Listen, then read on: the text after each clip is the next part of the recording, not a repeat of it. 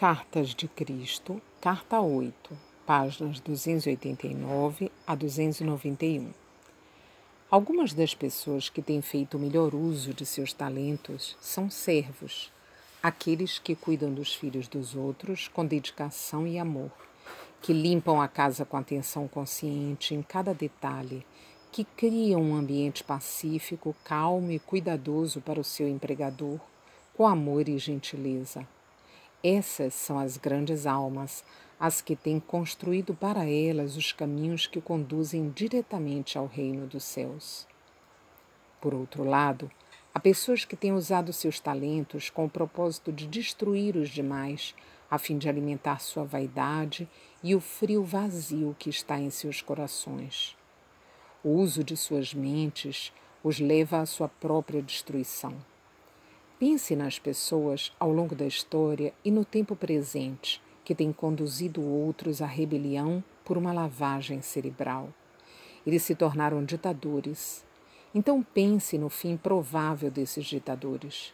Tais pessoas abusaram dos privilégios conferidos pelo poder mental e, por fim, pagaram o preço, mas não antes de terem destruído milhares de vidas sem nenhuma boa razão pois nunca poderia haver uma boa razão para transformar países em desertos destruídos pela guerra e arruinar economias prósperas. Pense nas famílias onde o abuso mental e emocional prolifera. Trata-se de um uso repugnante do poder mental. Isso repercute sobre o abusador de muitas, muitas maneiras: má saúde, doenças, vícios, depressão e a perda da autoestima. Portanto, não utilize seu cérebro, intelecto, visão, conhecimento e educação como uma plataforma a partir da qual criticar, julgar ou condenar os outros que não estão à altura dos seus próprios padrões de eficiência ou bondade em qualquer área de sua vida. Ao mesmo tempo, uma vez que criticar, julgar e condenar é tão natural como respirar para o ego humano, não tente negar suas percepções do que pode ser melhorado. Fazê-lo é negar a realidade do processo evolutivo. O propósito por trás da existência é o de experimentar e melhorar a partir de suas experiências. Assim, não julgue, nem condene, nem rejeite as deficiências que observa nos outros. Porém, leve suas percepções imediatamente à consciência divina e peça continuamente uma solução divina do problema. Agarre-se ao entendimento de que, seja onde for e quando for que a consciência divina entre em um problema, o resultado final é sempre crescimento e desenvolvimento para todos os envolvidos. Tente sempre ter em mente que você está na Terra para fazer a consciência divina chegar à sua vida diária, relações e circunstâncias. Você está aqui para usar sua mente para esse propósito específico. Quando eu disse que vim para ajudá-lo a encontrar a vida mais abundante, quis dizer que vim para ajudá-lo a trabalhar em sua escravidão emocional, magnética e assim encontrar e fazer um verdadeiro contato com a vida divina, a fonte de seu ser. É desse contato que vem a vida mais rica, que transcende muito a vida física que se obtém exclusivamente da alimentação.